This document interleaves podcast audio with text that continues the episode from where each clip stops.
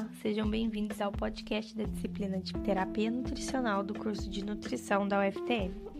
Somos o grupo 6 e ele é composto pela Ana Carolina, Isabela Fernandes, Isabela Teixeira e Iago. E no episódio de hoje nós vamos falar sobre a diarreia e o uso de fibras na terapia nutricional interal.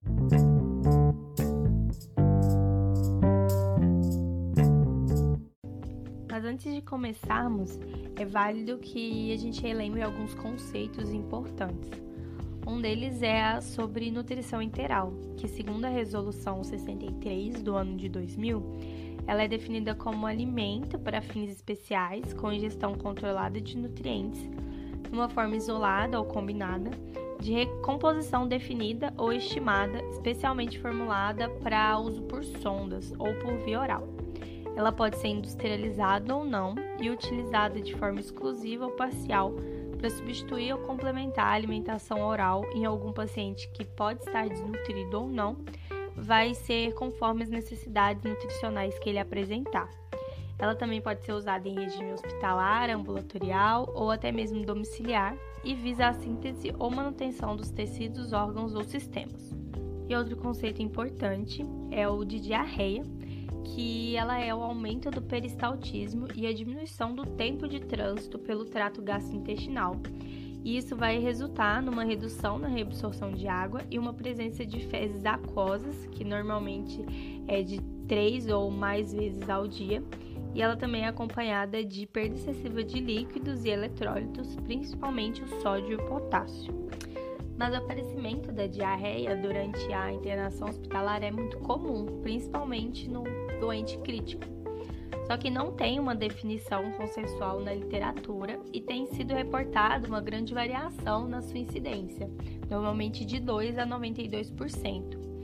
Porém, no paciente crítico, em uso da terapia nutricional interal, a frequência reportada na literatura varia entre 15% e 38%. E os consensos de terapia nutricional nesses pacientes recomendam fortemente a utilização de protocolos de investigação e manejo na diarreia nesses pacientes né, que estão em terapia nutricional interal. Na maioria das vezes, a diarreia não está relacionada à dieta interal, mas sim a outros fatores. E usar a estratégia de interrupção ou a redução dessa dieta é, no paciente que apresenta esse quadro não deve ser utilizada sem antes ser realizado algum algoritmo que vai permitir identificar os fatores mais comuns que são relacionados com o desenvolvimento dessa diarreia.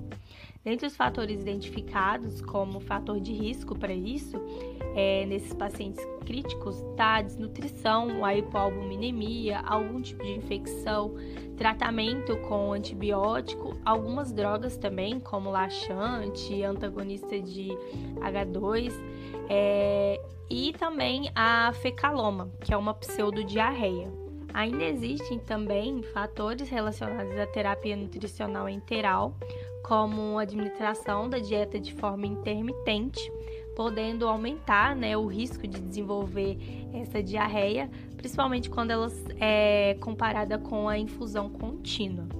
E em relação à composição da dieta, apenas três fatores podem estar relacionados à diarreia, que pode ser alguma contaminação bacteriana, alta osmolaridade dessa dieta ou a ausência de fibras nela.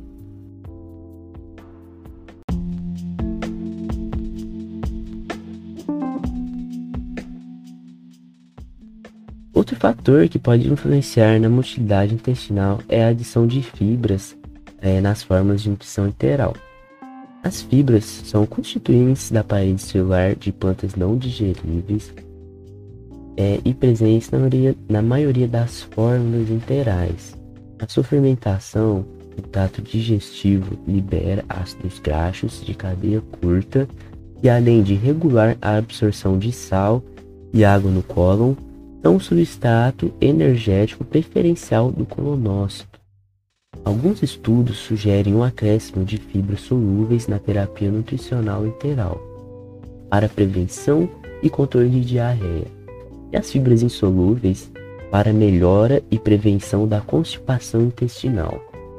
As fórmulas de nutrição interal com acréscimo de fibras estão disponíveis para as vantagens de normalizar a motilidade intestinal e reduzir o uso de laxantes, mas as evidências ainda são insuficientes para essa indicação.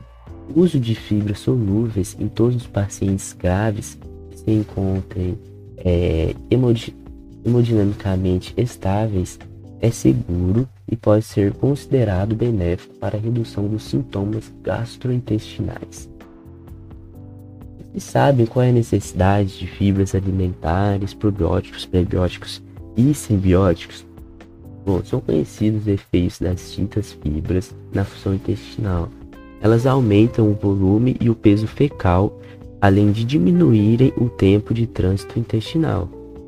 E quais são as principais aplicações clínicas das fibras alimentares né, na terapia nutricional enteral e também na terapia nutricional parenteral? Bom, é a redução da obstipação intestinal em pacientes crônicos, é, diminuindo a incidência da diarreia secundária e a promoção do trofismo intestinal e melhora na adaptação em pacientes com síndrome, síndrome do intestino curto e conservam o cólon. Pesquisadores, ao analisarem as fibras em pacientes em terapia intensiva, demonstram que a suplementação com 2% de goma guar na terapia na nutrição interal não apenas reduziu significativamente os episódios de diarreia, mas também melhorou a hiperglicemia e o colesterol plasmático. Embora possam apresentar vários benefícios, ainda há poucos estudos clínicos avaliando o uso das fibras alimentares é, na, na terapia nutricional.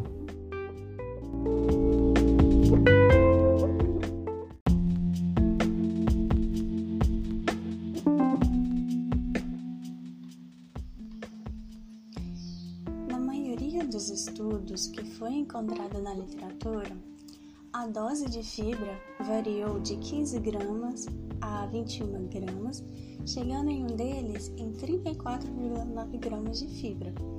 Os autores então puderam concluir que a adição de fibras na nutrição integral ela apresenta várias vantagens. Podemos citar então algumas, por exemplo, redução significativa da incidência de diarreia, redução da obstipação intestinal, aceleração significativa do tempo de trânsito intestinal e o aumento da massa fecal em indivíduos saudáveis. Em três estudos também foi observado um aumento da contagem bacteriana. Os fruto-oligosacarídeos e a inulina são os nutrientes prebióticos que são mais utilizados pela indústria alimentícia.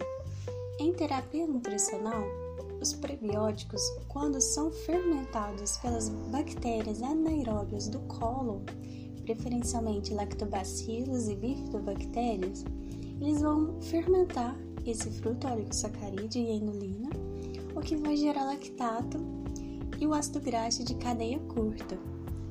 Mas afinal, onde que o lactato e o ácido graxo de cadeia curta entram nessa explicação? Eles vão contribuir para uma manutenção de um pH intestinal mais baixo, reduzindo-se então a colonização do intestino grosso por bactérias patogênicas como Clostridium e E. coli. E os ácidos graxos também vão atuar como fonte de energia para os colonócitos, que vai estimular o trofismo intestinal e aumentar a reabsorção de água e eletrólitos pelas células do intestino. E sendo assim, por essas características, os frutóligosacarídeos e a inulina são indicados na prática clínica no tratamento e na prevenção de diarreia, tanto em adultos quanto em crianças. A dose mínima diária recomendada de frutóligosacarídeo para esse efeito bifidogênio pode variar de 2,75 a 5 gramas por dia. Referente a concentração fecal de ácido graxo de cadeia curta observada nos estudos, houve uma certa variabilidade nos resultados, mas em geral foi observado um aumento da concentração de ácidos graxos nas fezes, tanto em pacientes com diarreia como em indivíduos saudáveis.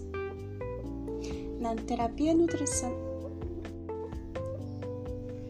na terapia nutricional interal, existe poucos estudos clínicos com a evidência científica do probiótico.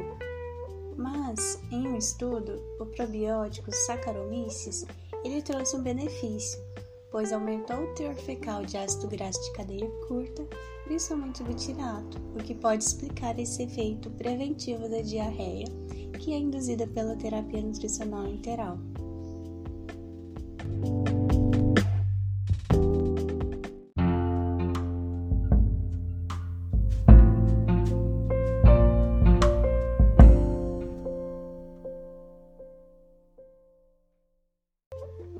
Então, concluímos que em terapia nutricional interal, as recomendações de fibras, probióticos, prebióticos e simbióticos ainda não são claras e é preciso mais estudo sobre esse assunto.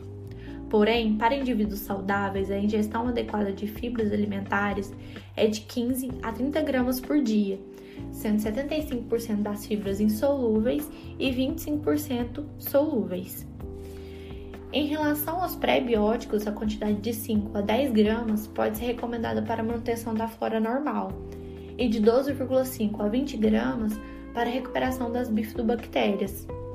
Já a recomendação de probióticos é de 109 UFC para promover alterações favoráveis na composição da microbiota intestinal.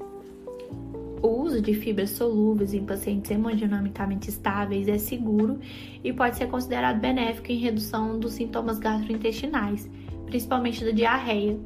O uso de fibras insolúveis deve ser evitado nos pacientes gravemente enfermos e nos pacientes com risco de isquemia intestinal ou desmotilidade grave.